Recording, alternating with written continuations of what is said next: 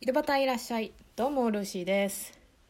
私が20代後半の時に好きになった人に、まあ、付き合う前に振られてしまった話になるんですけどあのもう自分が恋愛対象として相手にされないなって分かった時点でその人に私自身のどういうところに魅力を感じなかったかっていうのを聞いたことがあります。まあ普通そういうことを聞く人いるかどうか分かんないんですけど私はもうその時しばらく彼氏がいなくてで久々に好きになった人だったので何があかんかったのかなと思ってで聞いたらなんか服装にもうちょっと努力してほしいみたいな感じのこと言われたんですよ。で、まあ、それって言うなれば、まあ、私がファッションにこう気遣いをしきれてなくてその人は不満足だったっていうことになるんですけど私はあのファッションってすごい、うん、興味がないというか苦手で流行りのファッションも全然取り入れないし自分がこう活動しやすい服装っていうのをいつもしててなんでもうなお店に行って店頭に並ぶ「今年流行りです」とか「今大人気です」みたいな感じの服は一切持ってないんですよ。でまあ、シーズンとかその流行りで流行りが廃れたら着れなくなるようなものは買いたくないっていう、まあ、ちょっとした貧乏根性っていうのもあるんかもしれないんですけどできればまあ長いスパンで着れるようなシンプルな服っていうのを大体いつも買ってます。でその相手の人って私が派遣していた時の、あの頃になるんですけど派遣会社の担当の方やったんですよね仕事を紹介してくれる人。でその人とはあの仕事を紹介してもらってからその仕事が開始になってで仕事の状況どうですか？みたいな感じの業務連絡をするところから始まったんですけどあのお互いにまあまあ興味が出たっていうのがあって、まあ、あの本来の必要以上にその人も私にその仕事の状況どうですかっていう連絡をしてきてたんですよ。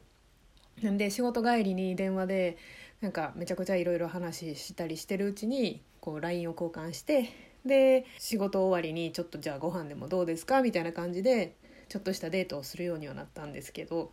まあ、あの仕事の後とか最初は会ってたのは仕事の後なんで、まあ、言うたらあの服装も仕事着なわけですね。スーツではないけどオフィスカジュアルで向こうもスーツを着てたんですけどある時こう休みの日に会うことになってで私はね一応ファッションに興味はないって言ってもそれなりに自分が気になってる人とデートってなったらそれなりに自分でこうどういう服装で行こうかっていうのを気にして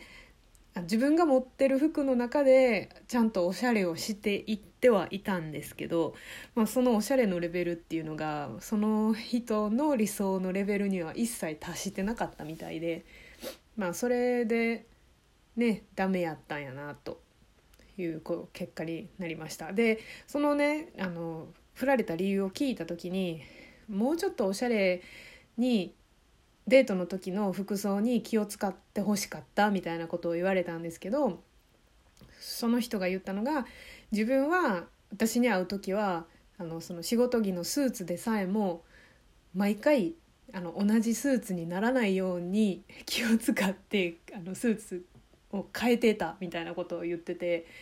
まあ私そんなこと気にして気にしてないというか人のスーツなんか見てないんで正直。あ今日は違うスーツやとかそんなに全然気づかんかったんでへえみたいな感じだったんですけど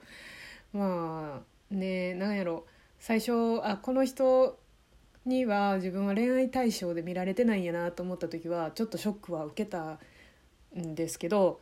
でもその理由を聞いた時にあこの人とは付き合わんでよかったなってすっごいなんかすっきりしたというかまあ自分がね服装ファッションにその流行りのファッションを追いかけないっていうのは多分これからも絶対変わらないからだから、まあ、そこで人を見る人なんやっていうのが分かれば、まあ、この人は自分にとって全くあの付き合う価値のない人やなみたいなね諦めもつくというか逆にこっちからごめんなさいな感じやったんで、はい、そうやって言ってもらえてすごい良かったなと思います。でその人はその私とじゃあもうデートはしませんってそうやって言われたんでデートはしなくなったんですけどその後1ヶ月後ぐらいかな LINE のアイコンの写真が変わったんですよ彼女と一緒の写真に。でその写真に出て出てくるっていうかその写真に写ってる彼女がもう本当に可愛らしいなんなんて言うんでしょうその流行りの可愛い服を着てる女の子やってああこういう服装をこの人は求めてたんやななんてちょっと苦笑いしつつね。まあ今の私の今の旦那さんはそんなことも全然気にしない。大事な時にそれなりにドレスアップをすれば普段はどんな服でもいいよって言ってくれる人なのでで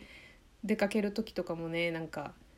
あの行く先行く先によっては私すごいラフな格好で行くんですけど今日こんな格好で行ってもいいかなって言ったらもうそんなんどんな格好でも大丈夫って言ってくれる旦那さんで本当に助かってます。でなんでねちょっと気合を入れて今日は記念日やねっていう時なんかはねもうちょっとおしゃれをしてでもうちょっとおしゃれをしたらすごい嬉しそうにこう「はあすごい今日は可愛いね」って言ってくれるので、うん、なんか自分が背伸びをしなくても自分なりの格好でそれをいいねって言ってくれる人に最終的には出会えて本当に良かったなと思います。で、うん、自分のねお金の価値観の違いっていうのもあの相手には求めたいけどこういうちっちゃい何て言うんですかね服装の価値観の違いとか、まあ、髪型の価値観の違いとか化粧の価値観の違いとかそういうところもほんまに相手を探す時には必要やなめちゃくちゃ大事なことだよなってその時は思いましたで今も思ってます。はい、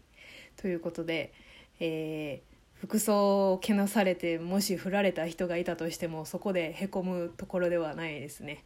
あの逆にねそんな価値自分が付き合う価値のなかった人やと思って次の恋を探しましょうということでルーシーでした。